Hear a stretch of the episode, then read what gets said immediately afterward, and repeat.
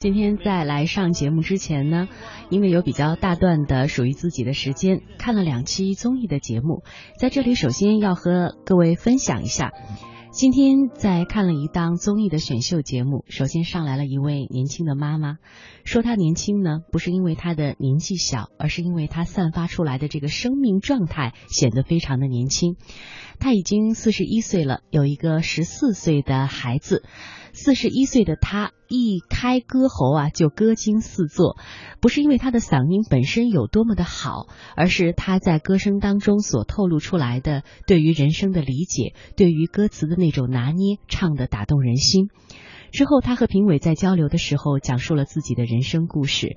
他说，他是一个在地铁通道里卖萝卜的非常快乐的一个摊主，每个月呢挣几千块钱，呃，然后平时有时间呢会带着孩子经常出去郊游。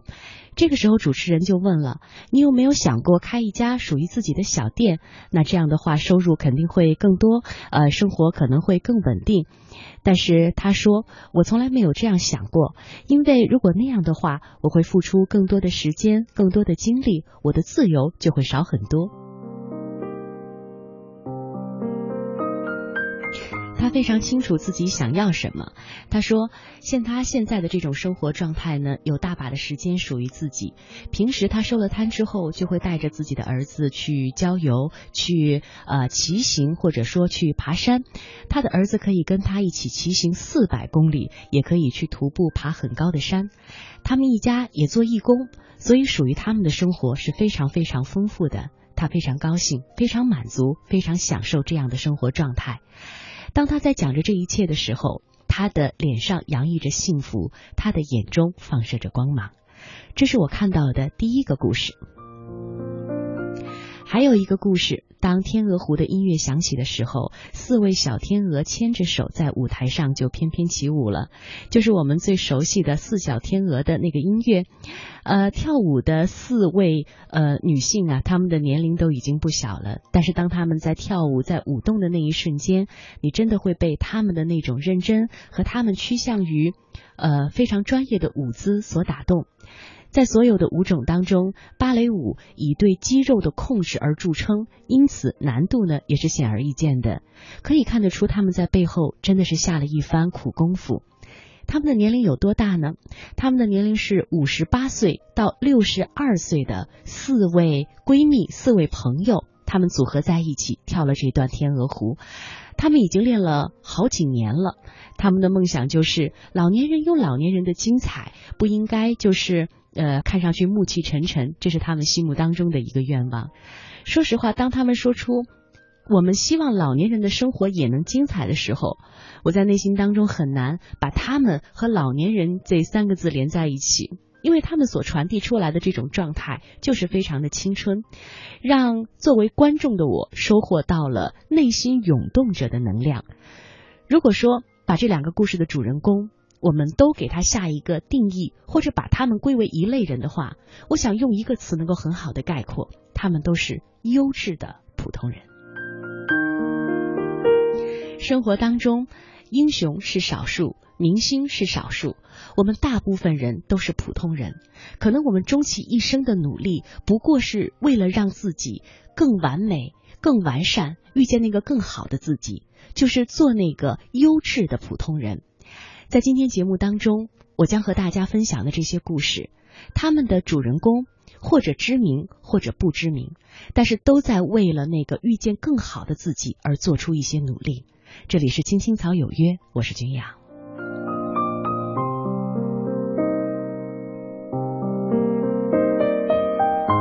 曾经在微信上看过一句话，一看到的时候我就为这句话点赞，认同的不能再多，就是看身材知修养。不知道你认不认同这种话哈？我是现在越来越认同。当你发现一个人，呃，他的身材很有线条，呃，经常去运动，经常去跑步，经常参加各种各样的户外活动的时候，你会在这个人的身上看到那种生命力。同时，更重要的一点是，你知道他的时间都去哪儿了？时间看得见，这实在不是一句空话。不知道你是不是跟我有同样的感受？就是会发现啊，身边爱跑步、爱跑马拉松的朋友越来越多，经常会在朋友圈当中或者是在朋友当中，有人会聊到跑步这个话题。我想跑步绝对不仅仅是跑步本身，而是跑步这项运动给我们带来了一些人生的感悟。今天将要和您分享的这两段文字呢，是来自于作家龙应台，他说的呃是以跑步作为一个比喻来比喻人生的，我觉得特别有道理。在这里，首先来和你分享。龙应台说：“设想在一个跑道上。”有人正在跑五千米，有人呢正在冲刺跑百米，有人在做清晨的散步。那个跑五千米的人，他如果看见跑百米的人全身紧张、满面通红，心里会颤抖吗？肯定不会的，因为他知道自己想跑的是五千米。那清晨呃清晨散步遛狗的人，看见跑五千米的人气喘吁吁的追过来，他会感到恐惧吗？觉得自己要被淘汰了吗？不会的，因为他知道自己是来散步的。你真的平庸吗？其实这要看你站在哪一条跑道上。如果你决定做清晨散步的人，怎么会有平庸的问题呢？会不会你的气定神闲、你的温和内敛、你的沉静谦逊，反而就是你杰出的人格特质呢？这都不能说是一个小故事，就是两段非常感短的这个人生感悟。但是我愿意在今天节目一开始的时候和大家来分享，可能我们人生最后以什么样的姿态来起跑，以什么样的姿态来坚持，取决于我们最初把自己的人生设定在一个什么样的目标上。我记得曾经采访一位呃现在非常知名的作家，呃他的先生说过一段话，说我的妻子让我觉得最敬佩的地方就是。他从来不是过度的去做某一件事情，他从来不会写稿熬到凌晨两三点钟，不会突击的完成某一项任务。我妻子说过一句话，让我印象特别深刻。她说：“人生是一个长跑，要保存体力和耐力。”我觉得这是一种生活的智慧。所以，当我们决定用某一种姿态来前行的时候，我们先要看看自己的目标设定在哪里。今天正式和您分享的第一篇文章叫做《人生马拉松》，它的作者呢是日本非常著名的作家村上春树。我们来听听他是怎么说的。一九九六年的六月，我报名参加了在日本北海道的超级马拉松代呃大赛，全程呢有一百公里。清晨五点的时候，我踌躇满志的站在了起跑线上。比赛的前半段是从起点到五十五公里休息站的地方的路程，没什么好说的，我只是安静的向前跑跑跑，感觉和每周例行的锻炼一样。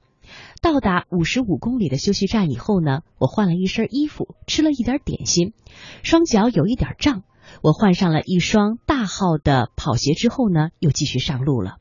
说实话，从五十五公里到七十五公里的路程就变得非常的痛苦了。我在心里念叨着向前冲，身子呢却不听使唤。我拼命的摆动着手臂，感觉自己像块绞肉机里艰难移动的牛肉，累得几乎快倒下去。有选手接二连三的超过我，一位七十多岁的老奶奶超过我的时候还大声的喊：“坚持下去！”怎么办？还有一半的路。如何挺过去？这个时候，我想起了一本书上介绍的窍门，于是我开始默念：“我不是人，我是一架机器，我没有感觉，我只会前进。”这句咒语反复的在脑子里转圈儿。我不再看前方，只是把目标放在了前面三米远的远处。天空、风、草地、观众、喝彩声、现实、过去，所有的这一切都被我排除在外。神奇的是。不知道从哪一秒开始，浑身的痛楚就突然消失了，整个人仿佛进入了一种自动运行的状态。我开始不断的超越他人，在下午四点四十二分，我终于到达了终点。这次的经历让我意识到，终点线只是一个记号而已，其实并没有什么。关键是你这一路上你是如何跑的。其实人生何尝不是如此呢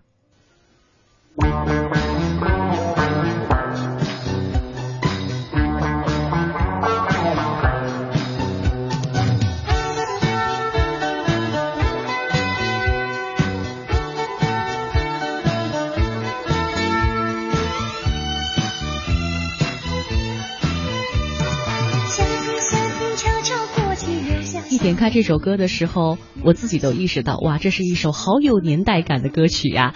因为我喜欢它的名字《粉红的回忆》。我相信在每个人的记忆当中，都有一份属于自己非常温暖的、珍存的那一份记忆。村上春树的这篇文章也不长，但是我觉得细细品味下来，真的会有很多的收获。呃，赛场有的时候跟人生的那个跑道特别的相像，包括他在文中当中所提到的这一些感受。当自己把目标设定的太远的时候，因为看不到能够达到目标的希望，会让自己很累。当把眼光收回来，只是完成眼前一个又一个的目标的时候呢，会有那种满足的快感。同时啊，因为全身心的投入到一件事情上去，会屏蔽掉周围很多的声音，而让自己全身心的投入到一件事情，享受那种快乐。我想，任何一种运动都是如此，它就像修行一样，让我们获得某些人生道路上应该具备的那些道理。我记得不久以前看一位啊娱乐明星，他在微博上晒出了自己近些年来跑步的这个。成果是什么呢？是他一些艺术照，但是他下面的评论很有意思。他说：“当我把这些艺术照给我的朋友看的时候，他对我说：‘嗨，这么多年以来的步真是没有白跑呀，都写在脸上、写在身上的线条上了。’时间真的看得见。也许。”当我们，呃，想找一种途径遇见更好的自己的时候，无论是我之前提到的，呃，那位在地下通道卖萝卜的呃年轻的妈妈，还是跳天鹅湖的那些奶奶级的人物们，或者是。文中的主人公跑步的作家们，其实任何一种形式，只是找到一种我们和世界和自己的内心对话的方式。我们所要体验的是人生的酸甜苦辣和人生那些美好的感受。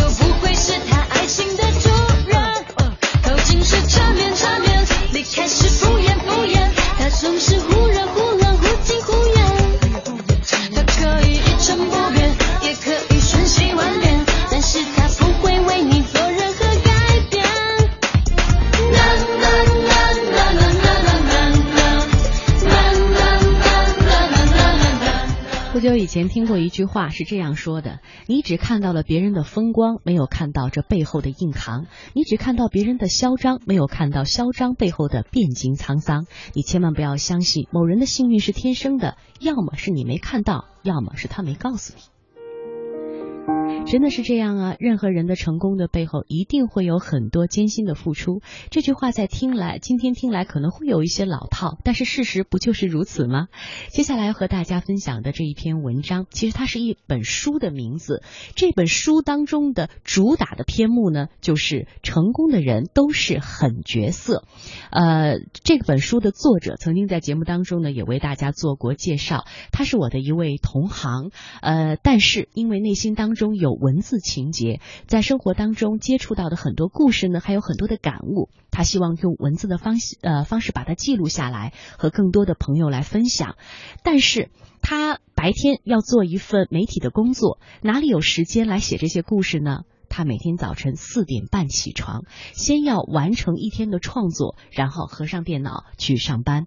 就是在这样的坚持下，他写出了。两本畅销书，拥有了很多的粉丝，所以他也是内心当中笃定哈，成功的人背后一定会有非常艰辛的付出，呃，成功的人都是狠角色。他曾经在媒体上解释过这个狠究竟怎么样来定位，这个狠实际上是对自己内心的要求，是一种自律。文章是怎么说的呢？成功的人都是狠角色。我在美容院休息室看新项目介绍的时候，突然走进来一个足以让任何人眼前一亮的女子。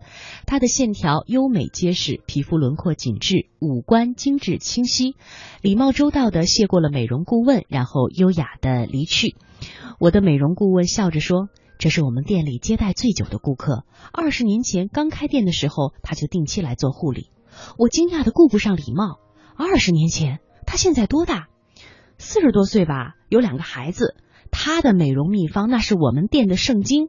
为了不长颈纹，二十年来只枕颈枕，从来不会枕又高又软的枕头。保持眼周没有细纹，延缓法令纹的秘诀呢，就是超过十五年是仰面睡觉，因为侧睡呢容易长皱纹。每天会倒立五分钟，跑步的习惯也坚持了快二十年。早晚各一张面膜，晚上会有三层功效不同的精华，这每一条都让我非常的震惊。哎，他不工作吗？怎么会有那么多时间？不是呀，他自己经营一家公司，事业也很好。随后呢，美容顾问又笑着补充：“我们做这一行，了解很多的漂亮的秘方。”但是极少有人坚持，大多数客户都是最多每个礼拜来定期做一做护理呀，回家饮食、运动、个人的保养都不注意，完全依靠美容院变美，怎么可能呢？美丽的代价是努力。这些年，很多事例颠覆了我对美女的看法，就像很多经历推翻了我对成功的认知。那些看上去很美的故事，实际上都有很苦的过程。就好像随性和放任，大多数慢性毁容的凉拌。我曾经采访过一个自创品牌咖啡馆的女老板，她对我说，她的梦想也是开咖啡店。她说，最开始有这个梦想的时候，和很多人想的都一样，很浪漫。但是实际经营起来，完全不是这么回事儿。要聊每平方米的房价、员工的培训、殿堂的布置、供应链的管理和采购等等等等。这些硬邦邦的字眼，没有一个和浪漫有关系。他原来完全不是原来想象当中手捧一杯咖啡，在冬日的暖阳下看书看一个下午那样的爽快。他总是要巡店，从一家店到另外一家店，从一座城市到另外一座城市，忙碌而麻利，很少说多余的话，很少做无谓的事。他告诉我。这才是咖啡馆老板的真实生活，脚踏实地努力出来的安全感。我也曾经打算开家淘宝店，坐在家里 SOHO，想了三四年都没有做。可是我的大学同学张琳琳做了。这个新疆姑娘在网上卖围巾，从一家红心都没有的小店做起，整夜猫腰拍样品上货，累得直不起腰。包括在医院呃吊水吊针的时候啊，还得推到最快，赶时间回去，孤注一掷，把所有的积蓄都压在进货上。六年过去了，我依旧在老老实实的码我的字。他却成为了我的采访对象。他成为了一家非常著名的品牌的创始人，还得到了非常多的荣誉。忙碌当中，这个漂亮的姑娘还拿到了社会学和管理学的双硕士。老天多么不公平，老天又是多么的公平，你懂的。那些长得漂亮、干得漂亮、活得漂亮、想得漂亮的家伙都是狠角色，他们专注、自信。骄傲，甚至有一点偏执，对自己狠得下心、下得了手，在别人散漫的时候用功，一用就是若干年。可怕的是，他们的情商、智商还比一般人都强。聚沙成塔，水滴石穿，都是等待、痛苦和磨练的过程。人都有惰性，谁不愿意慵懒的靠在沙发上，让美好前程自动降临呢？谁不想随时随地来一场说走就走的旅行呢？谁不想爱谁谁谈一场随心所欲的恋爱呢？谁不想天生就拥有玻璃心和公主病的双重的资本呢？真相是很凄清的，你对自己下不了狠手，就轮到生活对你下狠手。人生当中那些偷的懒、离不开的人、荒废的那些时间，就像多吃的那些苦一样，某一天一定会用特别的方式回报你。或许成为臃肿却并不健康的中年妇女，成为被情感抽得遍体鳞伤的怨女，或者成为一点也不快乐、没有安全感的憔悴妇人。经历了冬天的荒芜、春天的播种、夏天的耕耘，然后秋天的收获，才可能是顺理成章的事儿。只是美女不会告诉你，她跑了多少公里。流了多少汗，扔了多少双走坏的鞋，多少年没有趴着睡过觉，才换来了一身紧致的肌肉和无瑕的面孔。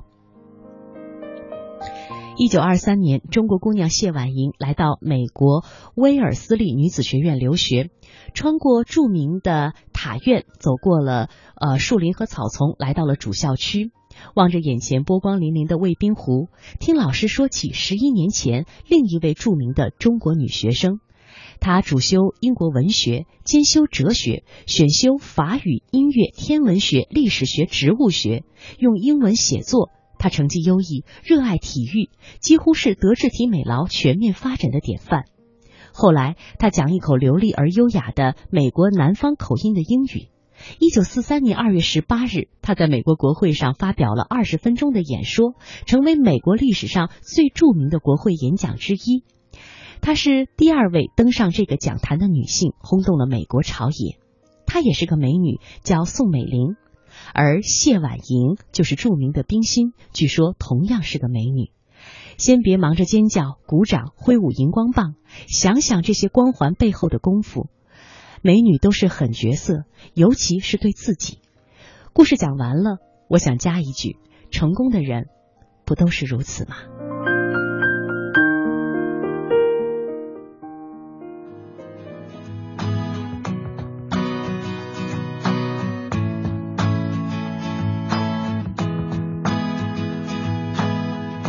就从拥挤的人群看你走过来，我的心就暖了，暖得像花开。有人说爱就像空气，爱人心捉摸不定。我会一直爱你，不需要担心。看着我的眼睛，眼睛里说的感情，都是我的真意真心。我会一直在这里，时空的距离都不会让我放弃。你知道我愿意，愿意做你的天，你的地，一直在这里，不管有风还有雨。今天在上节目之前听到了一句很好的话，在这里和大家一起来分享一下。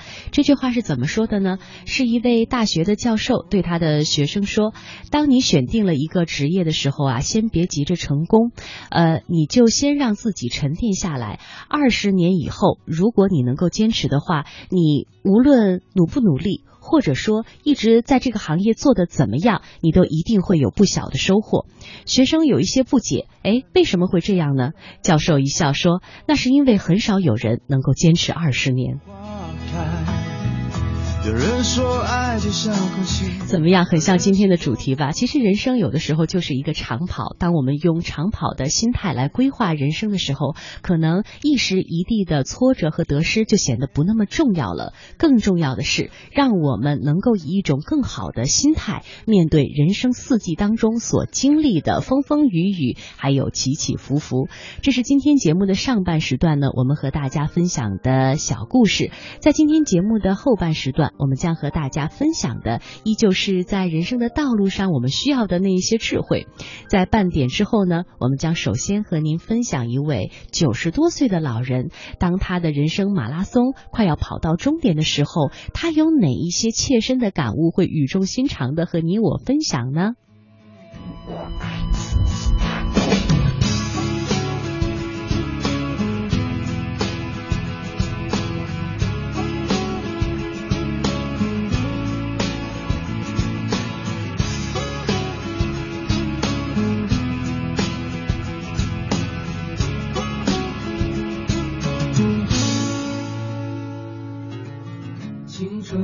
岁月，我们身不由己，指引着胸中燃烧的梦想。青春的岁月，放浪的生涯，就任这时光奔腾如流水，体会着狂野，体会孤独，体会着欢乐。会着狂野，体会孤独，是我完美生活，也是你。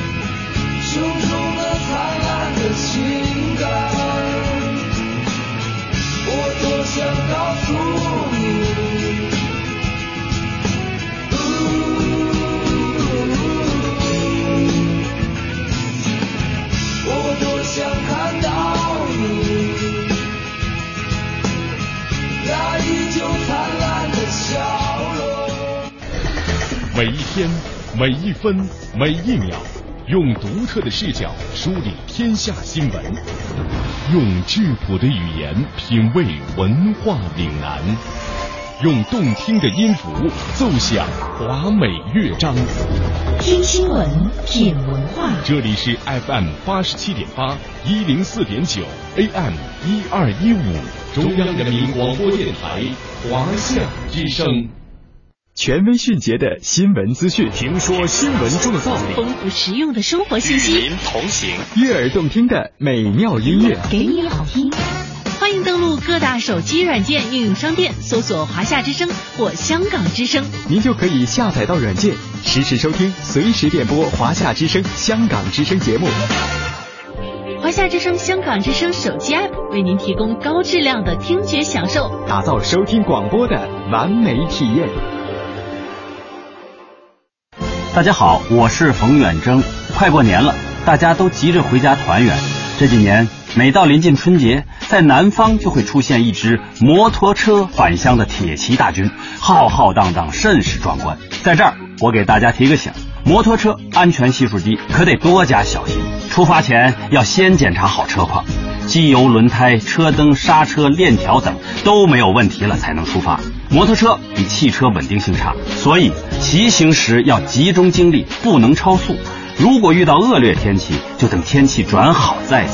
还有，过年回家免不了要给家人捎带一些礼物，但骑摩托车就别带太多了，尤其是超高超宽的东西。其实，父母最大的心愿就是家人团圆，咱们平安回家就是给父母最大的礼物。我是冯远征，我在国家应急广播提醒您：摩托返乡要安全，谨慎驾驶保平安。中央人民广播电台联合香港青年交流促进联会精彩呈现《梦想舞台二零一六》，为你的梦想加油助力。即日起至四月十七日，分享你的梦想故事，角逐共十四万港币的圆梦启动金。让我们为你的梦想筑起平台，为你找到逐梦的同行者，为我们的梦想注入生命力。详情请登录央广网，三 w 到 cnr 到 cn。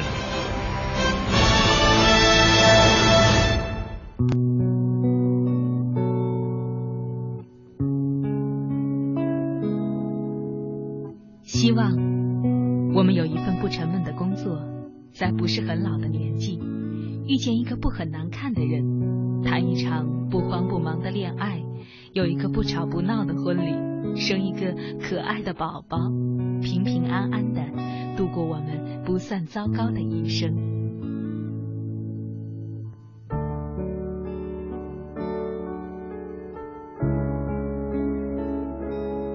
青青草有约，陪伴你度过即使是平凡但却不平淡的一生。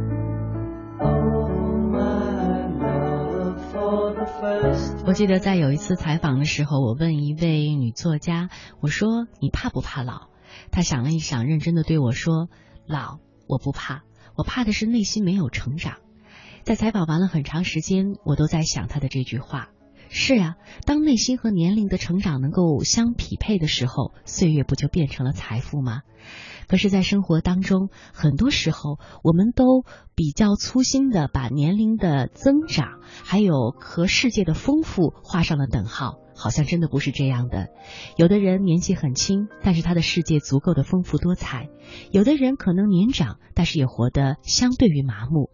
今天我们要和大家接下来分享的这篇文章，是一位活得又年长又丰富的非常智慧的老人，他为我们的生活提供了一些建议，每一条都足以让我们细细思量一番。这里是青青草有约，我是君雅。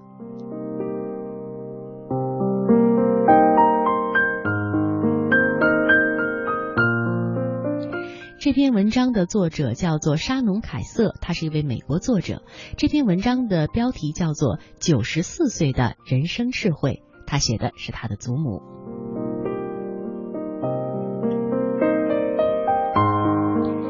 九十四岁的祖母经历过美国大萧条、第二次世界大战等一系列重大的事情。我问过他，在一生当中，您是如何度过那些艰难的岁月的？祖母笑着回答说：“一切都过去了，不是吗？遇事儿别太愁，事事都会好。”接着，他向我介绍了他人生的二十条准则：一，今日事今日毕，任何事情都不拖延。有的时候，拖延的事情十有八九会变成永不。第二，不要害怕让别人照顾你，这不是示弱，而是自爱。第三。要懂得放手，有时候生活当中所失去的，失去可能是他最好的归宿。第四，要保持简单的生活，归呃至繁归于至简。第五呢，一定要经常旅行，生活要保有新鲜感。第六，忘记某人的名字，并不等于忘记他曾经给予你的影响。第七，提出好问题比给出答案更重要。八，别说我将要，庆祝我做过。九，回忆往事的时候选好不选坏。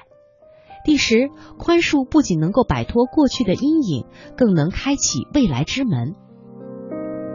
接下来还有很多，你想要的不见得总能得到，但是你需要的一定会得到。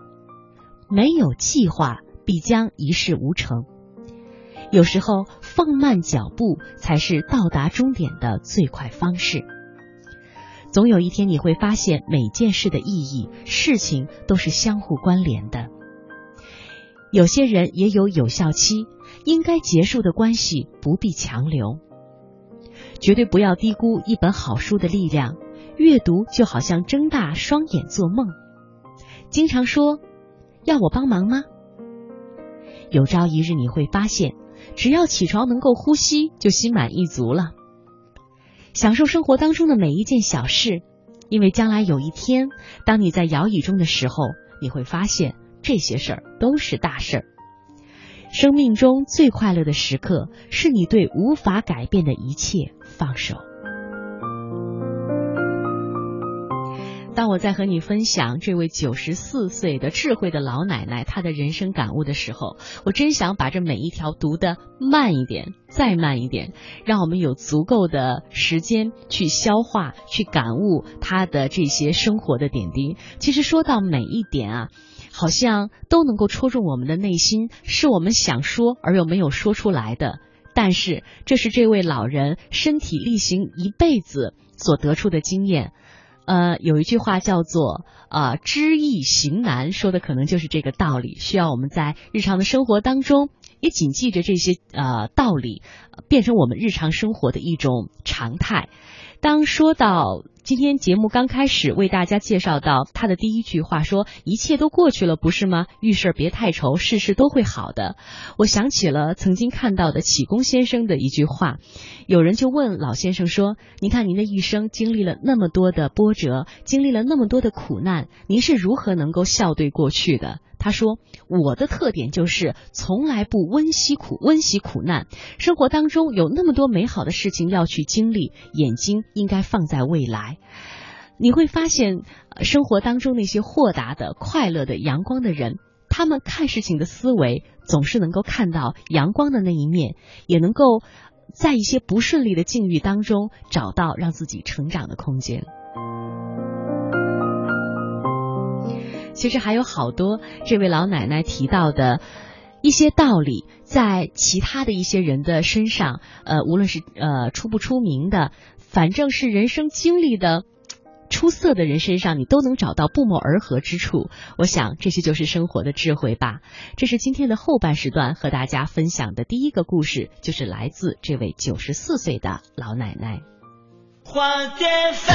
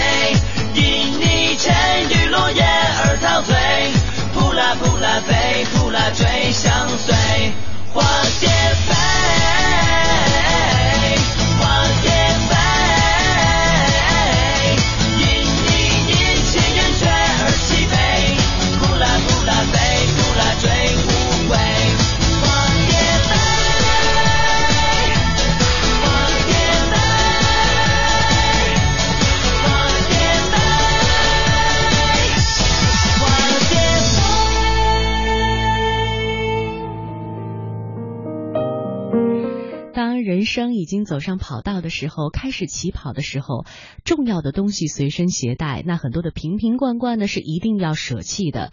在之前呢，有一本书特别的流行，那就是《断舍离》。接下来这个故事的主人公呢，就是读了这本书之后，决定把自己的生活也来一番清理，人生做一个断舍离，让人生轻松上路。人生断舍离，作者叫做吴宝生。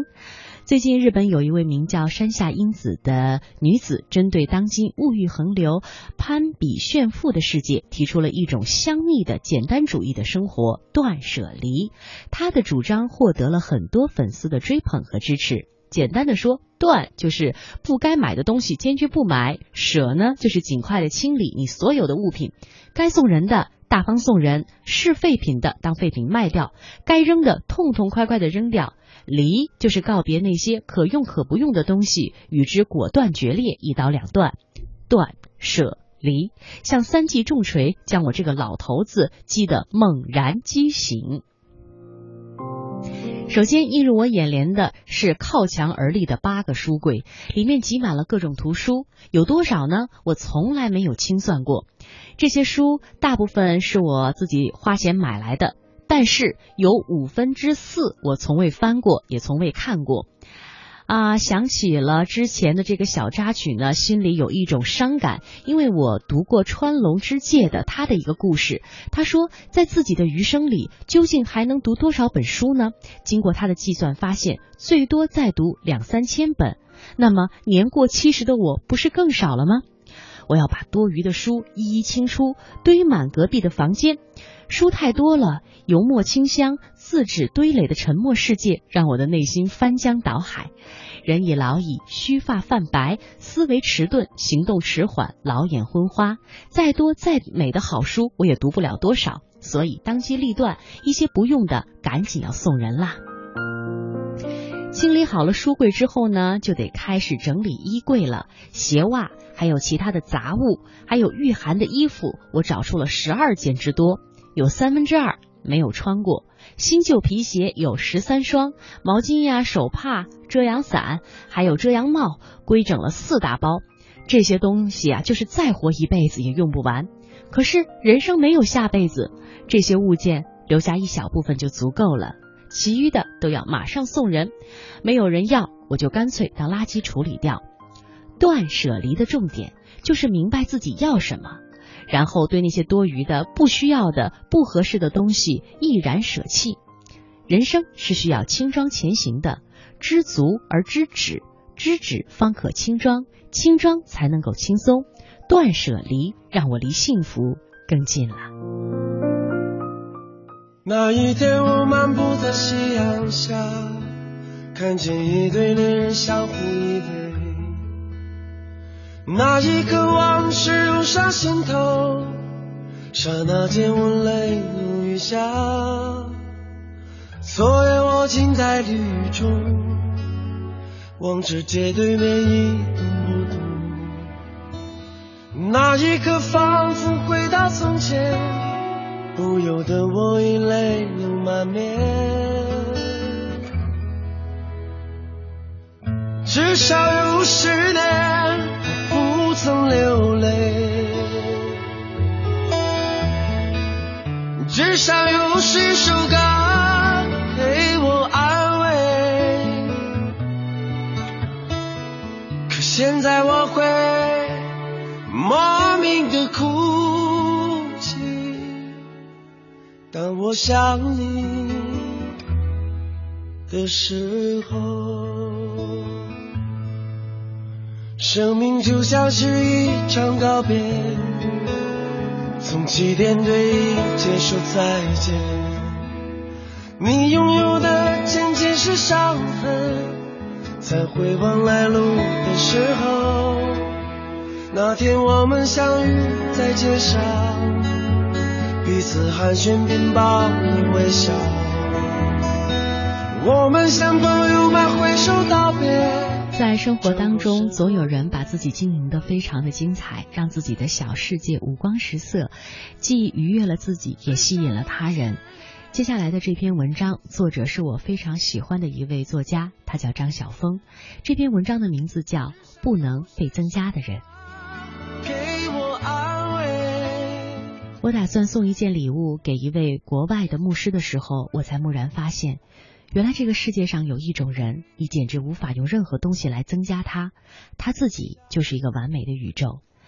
也许我可以学别人，把猪肉干、牛肉干之类的东西当成土特产送给他，但是我知道，对于一个忙碌的、非常忙碌的人，不可能有时间坐下来闲嚼零食。如果我送他衬衫或者领带夹、袖呃袖扣之类的东西吧，他也不会记得打扮自己。他的一副眼镜架已经用了十年，松的挂在鼻翼上，仍然不肯换。他却说何必呢？都已经成老朋友了，我们之间都有感情了。那送他一些小东西放在壁炉架上呢？他在选择做牧师的那一天就已经告别了沙发椅，而且他也没有壁炉。那要不要送他一点奢侈品呢？他的教区住着一些贫穷的工人，他在他们中间过着最简朴的日子，生活里的一些小物件对他而言未必有意义。他是个经常忘记自己的人。需要别人反复的提醒，才能意识到自己的存在。他自己是不在他照顾的范围之内的。也许我可以送他一本书，但是对于一个已经拥抱了这个世界的人来说，还有什么书可以增加他的智慧？还有什么知识能提升他的价值？原来这个世界有一种人，你简直无法用任何东西来增加他，他自己是一个完美的宇宙。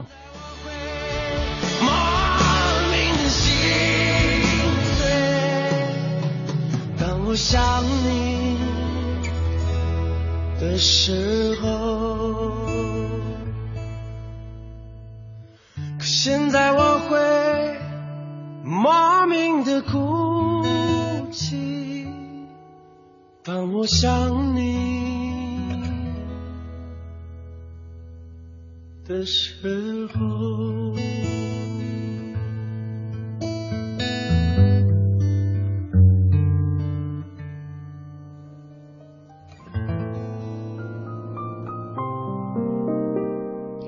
人生终极的目的究竟是什么？怎样才能让自己短暂的一生活出了价值和意义，活得丰富多彩，活得更值得？我想这是我们经常会问自己的话题，但是很少有时候我们能给自己一个非常满意的答案。也许当生命遇到一些极致的考验的时候，会突然让人明白很多的事情。今天要和大家分享的最后一篇文章不长。但是或许我们都能从中得到一些智慧。这篇文章的名字就叫《我从坠机的一刻学到了什么》。二零零九年一月十五日，全美航空一五四九号航班迫降纽约哈德孙河，我当时坐在第一排。当你在三千多英尺的高空，机舱内布满了黑烟，引擎发出巨大响声的时候，那个场景是非常可怕的。那天我的位置很特别，坐的靠前，是唯一可以与空服人员说上话的人。于是我立刻看着他们，他们说：“没问题，我们可能撞上鸟了。”机长已经把机头调转方向，我们离目的地很近，已经能够看到曼哈顿了。两分钟以后，三件事情同时发生：机长把飞机对对准了哈德森河，正常的航道可不是这样的。他关闭了引擎。我们坐在一架没有声音的飞机上，然后他说了几个字，我听过的最不带情绪的几个字。他说：“紧急迫降，小心冲击。”我不用再问空服人员发生了什么，我从他的眼神当中看到了恐惧。人生结束了。现在我想和大家分享那天我所学到的三件事，在那一瞬间，一切都改变了。我的人生目标。清单，那些我想做的事，所有我想联络却没有联络的人，所有我想经历却没有机会经历的事，我不想再把生命中的任何事情往后延。这种紧迫感、目标性改变了我的生命。那天我学到的第二件事，正当飞机飞过华盛顿大桥的时候，我想，哇，我有一件真正后悔的事。虽然我有人性的缺点，也犯了错误。但我生活的其实不错。我试着把每件事情做得更好，但是因为人的本性，我难免有时候以自我为中心。我后悔花了那么多的时间和生命中重要的人讨论一些不重要的事。之后回想这件事情的时候，我决定除掉我人生当中所有的负面情绪。如今我也没有完全做到，但确实好了许多。过去两年，我从未和妻子吵过架，感觉很好。我已经不再争论吵架，因为我选择快乐。我学到的第三件事是，当你脑中的时钟已经开始倒计时，十五、十四、十三，看着水开始涌入舱内的时候，最令我悲伤的事情是，我还期待一件事，我只希望能够看着我的孩子长大。很幸运，我躲过了一劫，我活下来了。一个月以后，我参加女儿的表演会，她一年级，没有任何艺术天分。就算如此，我仍然泪流满面，像个孩子。这让我的世界重新有了意义。但我意识到，其实我生命中最重要的事就是成为一个好父亲。那天，我经历了一个奇迹，我活了下来。我还得到了另外一个启示。像是看见自己从未来回到现在，改变了自己的人生。我鼓励以后要坐飞机的各位，想象一下，如果这件事情发生在你的身上，当然最好不要。想象一下，你会如何改变？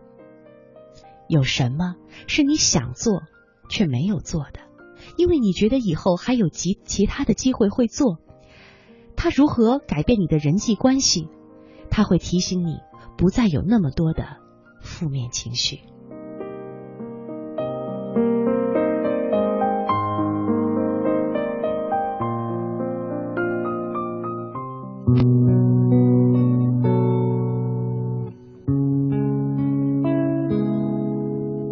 希望我们有一份不沉闷的工作，在不是很老的年纪，遇见一个不很难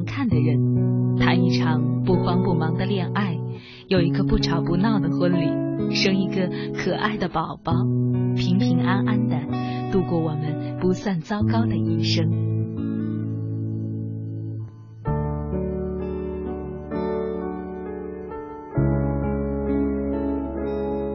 青青草有约，陪伴你度过即使是平凡但却不平淡的一生。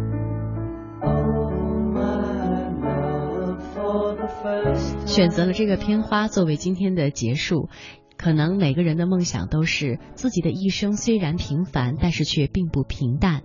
这是今天的节目和大家分享的所有的内容和故事。人生四季，我们所有的努力就是想让人生的四季各季有各季的精彩，各季有各季的颜色。